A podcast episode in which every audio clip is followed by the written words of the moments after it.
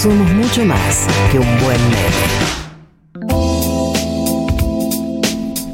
15 y 13, 15 y 13 eh, quedan exactamente 46 minutos de programa. Ahí va, porque son y 14.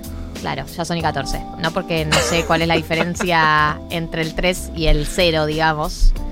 Sino porque ya El- eran y 14 el 3 y el querías- 10 quería decir, ¿no? Sí, Pero se entendió, se entendió. bueno, yo te, te- te agradezco que hagas todas estas aclaraciones. Sí, se súper entendió igual. eh, La gente mandó mensaje diciendo, che, se entendió Gali, tranqui. Quedan 46 minutos de programa y los vamos a explotar. Por ese motivo está con nosotros en la mesa, con nosotros en la mesa, eh, el querido Matías Fine. Bienvenido, Mati, a 1990. Muchas gracias. Me encanta que me aplaudan. Muchas gracias. Acá la tribuna está muy emocionada, estaba pidiendo por vos. Yo estaba muy emocionado Yo saqué- viniendo para acá. Saqué platea Bien. cuando Yo me super venías. pullman, pues Sí. estaban carardas las entradas. Sí, sí, a veces hay que ahorrar. Eh, yo estaba muy manija de venir para acá de nuevo. Tengo mucho miedo de que esto dure un tiempo y de nuevo tener que salir desde mi casa. Como que Y necesito... después sí, o sea, tu, tu miedo es real. Por eso, ese es un segundo problema que tengo, Claro. que mi miedo es real. Claro, tu miedo se llama la Delta. Exactamente, no lo nombres. A la Delta. Sí, Eh, perfectamente. muy buena tu remera. Estoy fascinada, la estaba mirando. Para, eh, ¿Qué? yo me la puse antes de venir para acá y es totalmente de quiniela la remera. Claro, Uh, tiene mirá. el 77, que es las piernas. Exactamente. Eh, yo les cuento la remera, lo que ven mis ojos.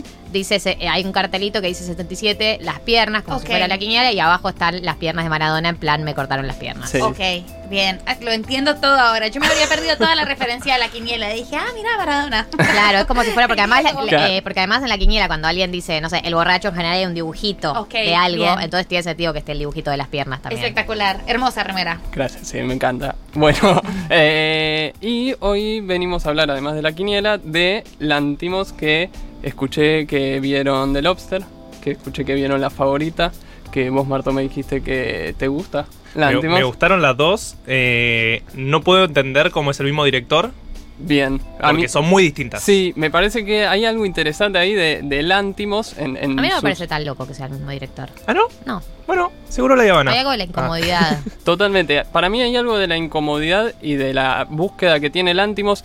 Eh, la columna de hoy va más para el lado de The Lobster que para el lado de la favorita. Pero a mí me parece que hay algo muy interesante de Lantimos que me llamaba ahora también. Eh, escuché, no me puedo acordar en dónde, una frase que decía algo así como que en la cultura, en el arte dramático, la distopía se estaba volviendo costumbrismo. Es decir, que algunas construcciones eh, que tenían que ver con la distopía, que uno usando barbijo o las mascarillas o lo que sea, ahora tiene que ver con algo del 2020 para acá. Claro, como Claro. Black Mirror, como todas las cosas, como no sé, el capítulo de los likes de Black Mirror, esos Sí. capítulos que decís, bueno, no es tan alejado. Exactamente. Y, y Lantimos me parece que tiene algo que es una distopía y un costumbrismo al mismo tiempo y hecho mucho antes de la pandemia. Entonces quería traer un poco de Lobster, que es creo la película eh, La distopía de Lantimos, así como, como la gran película que tiene que ver con la distopía y vamos a ver por qué.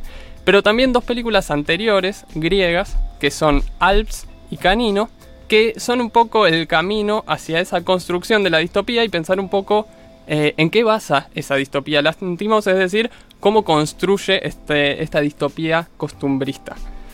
Para mí hay dos aspectos, antes de meternos en las películas, eh, que está bueno resaltar del Antimos y que también por eso eh, creo que lo traje hoy. Uno tiene que ver con los Juegos Olímpicos. Eh, los Juegos Olímpicos de Atenas del año 2004 porque el Antimos era deportista, era basquetbolista y participa, después de estudiar cine y demás, en los Juegos Olímpicos, en el equipo creativo de la apertura y del cierre. Y ese es un punto de quiebre entre lo que él venía haciendo, que eran publicidades, que eran obras de teatro, y empezar a hacer un cine que empieza a verse en más salas, un cine que empieza a ser más popular si se quiere. Eso por un lado. Y por el otro, en el año 2008-2009 está la crisis económica en Grecia. Subprime. Claro. Bien. Y, Gracias. Y lo que me parece que sucede ahí es, por un lado, que se empieza a hacer un cine económico, es decir, no hay guita para hacer cine y entonces hay que hacer el cine con lo que se puede. Hmm. Y por otro lado, un cine que va a hablar sobre ciertos temas que están sucediendo, en particular por lo que yo vi de Lántimos y de otros cineastas griegos de la época, tiene que ver con un cine de una crisis eh, humana, de una crisis Mm. en los vínculos sociales. Sí, medio como el 2001 acá y lo que siempre hablamos, ¿no? De no sé, Totalmente. Ocupas y otras series. Sí. que- Rafazo, Sí, Claro. totalmente. Bolivia. Es es súper comparable con eso. Eh, Son todas las Mundo Grúa. Ah. Eh, Vamos a ir tirando, hacemos un sin repetir y sin soplar.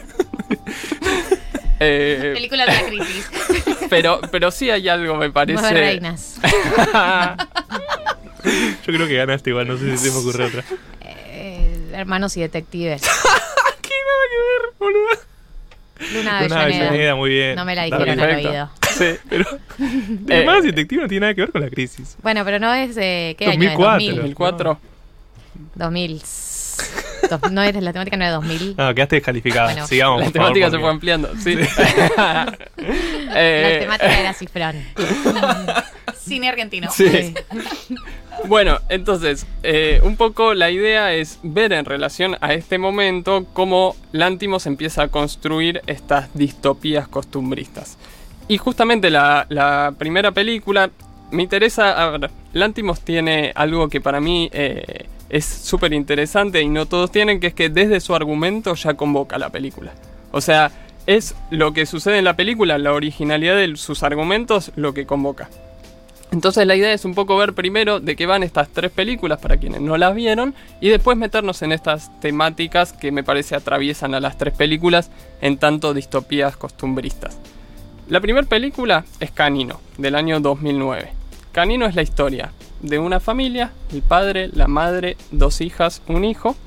El padre tiene a su familia, a sus hijas, encerradas en su casa. No pueden salir. Y el encierro no tiene que ver con una cuestión de que está encadenado a la puerta, sino que hay toda una construcción de ciertas reglas y ciertos mitos que no les permite salir a los hijos. Por ejemplo, que si salen hay un animal que eh, se los va a comer. Que eh, no tienen permitido salir hasta que se les cae el canino. O sea, hay toda una construcción en relación a eso. La película es eso y es la historia de una de las hijas que de repente va a tener cierta curiosidad por salir. La otra película de 2011 es Alps. Alps es un grupo de cuatro personas que eh, el trabajo que hacen es ofrecer un servicio de reemplazo de un familiar muerto. ¿Qué quiere decir esto? Si una persona se acerca y bueno, perdí a mi marido, perdí a mi padre, ese grupo le ofrece que una persona del grupo vaya y reemplace al padre, al, al marido, Sí. durante un tiempo que esa persona lo necesite.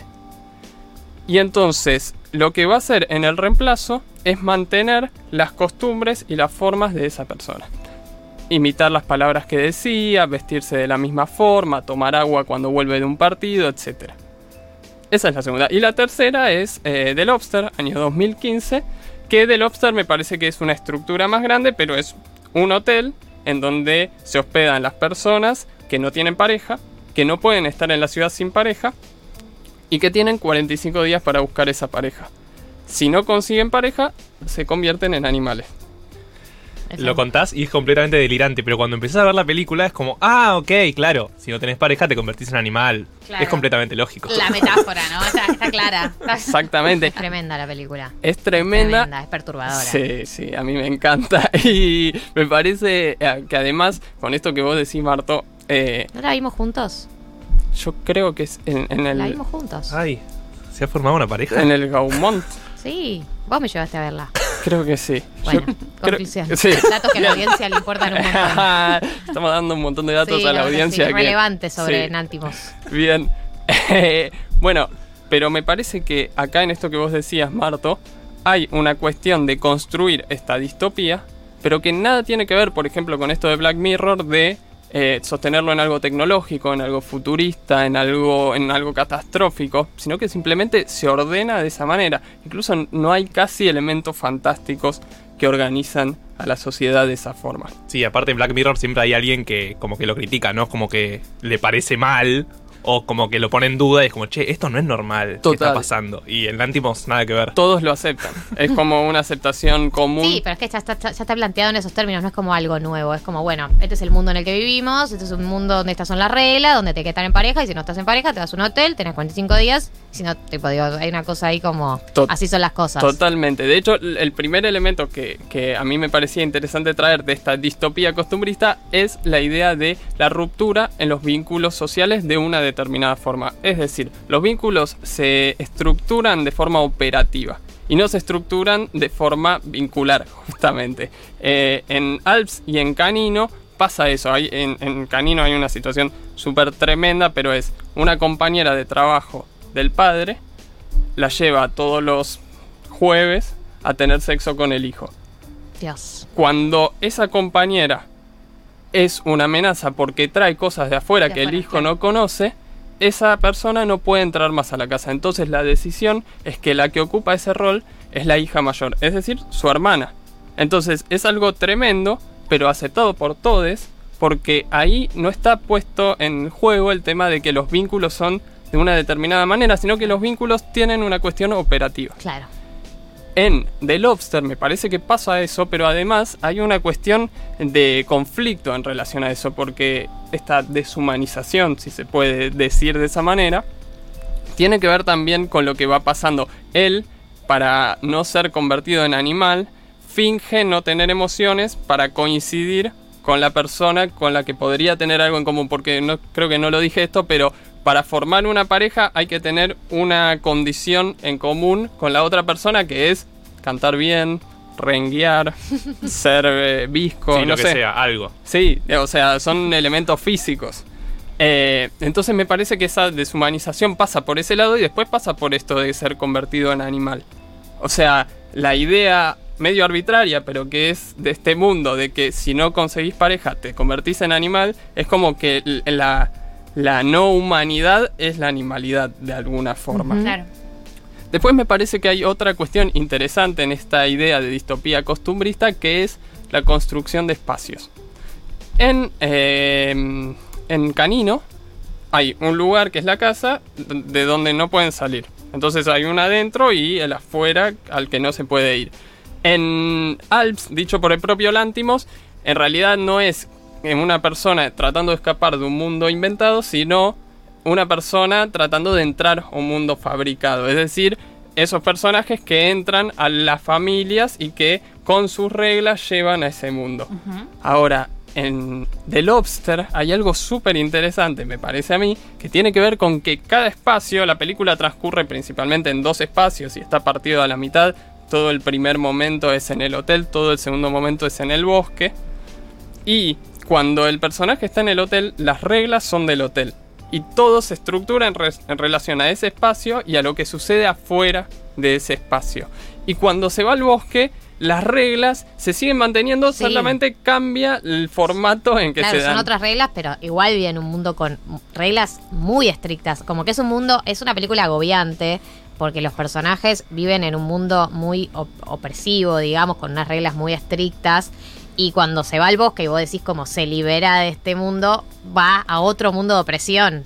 Es una cosa terrible. Una la, una la pasa mal toda la película. Total. Una la pasa mal toda la película. Bueno, No hay libertad posible, conclusión. Sí, bueno, con esto de, de, mm, como, como de no poder salir, de que no haya personajes que se oponen a eso, en, en el bosque se evidencia que la oposición, digamos, a- a- al hotel es, eh, está bajo las mismas reglas de pensamiento, digamos, o sea, no pueden salir de esa estructura. Y eso me parece que es desarrollado muy bien y que el espacio es muy determinante en ese armado. Y después, una tercera cuestión que creo es fundamental en la distopía costumbrista tiene que ver justamente con las reglas, con cómo se construyen esas reglas.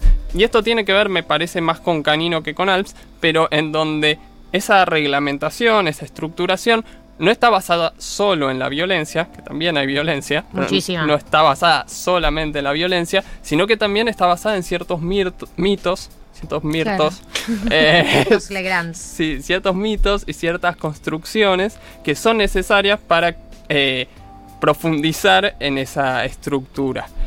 Y en ese pasaje, que me parece que también es una posibilidad económica que tuvo Lántimos de decir, bueno, paso de una casa a un hotel y un bosque y una ciudad, me parece que hay algo interesante que es que en Canino nosotros vemos a quien construye esas reglas. En The Lobster no vemos No, a quien ya construye están esas reglas. establecidas cuando llegas. Y me parece que nos hace formar parte de esa reglamentación. Y de hecho algo que ayer repasaba la película y, y pensaba es que, por ejemplo, el único elemento fantástico, si se quiere, es el de eh, transformarse en animal.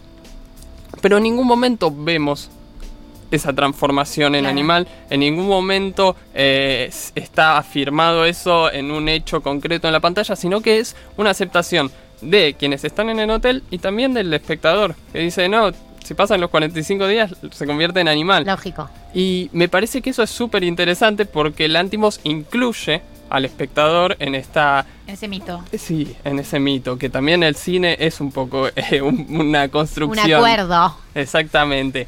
Y un poco para cerrar y ligado con esto que decías vos, Gali, eh, bueno, quería decir dos cosas en realidad. Por un lado, eh, el tema de- del deporte, a mí me parece que, que esta cosa de las reglas, de la arbitrariedad, de las formas de jugar, de- del comportamiento aceptado, me parece que tiene algo deportivo que el Antimo lleva de alguna manera y que trae a su cine.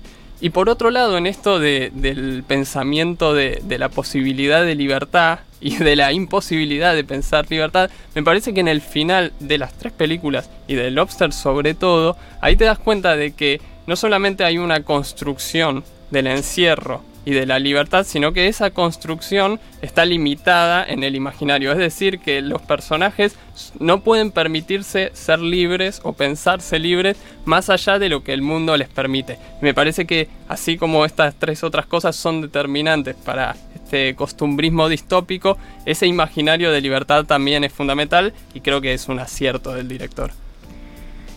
Yorgos Lántimos, la columna de Matías Fine en 1990, eh, súper interesante. Estoy ahí como, me quedé pensando. No, no, Igual es que te liquida, porque Lántimos son esos directores que salís sin fe en la humanidad, yo te digo. Sí. Eh, es terrible, pero Sí. tiene razón. Pero porque nunca vamos Es- a ser ese es libres. el problema. Nunca vamos a ser libres. Para los oyentes que no vieron ninguna, ¿por cuál pueden empezar? Mira, A mí por The Lobster. yo creo que sí. Sí, Sí, tenés que arrancar por The Lobster. sí. Y de última después vas para atrás. Pero sabes. Sí, sí, sí, sí. Es tremendo, es tremendo todo. Eh, Mati, gracias. Eh, Gracias. quédate, quédate porque todavía tenemos un rato en 1990. Exactamente Se quedó. 29 minutos.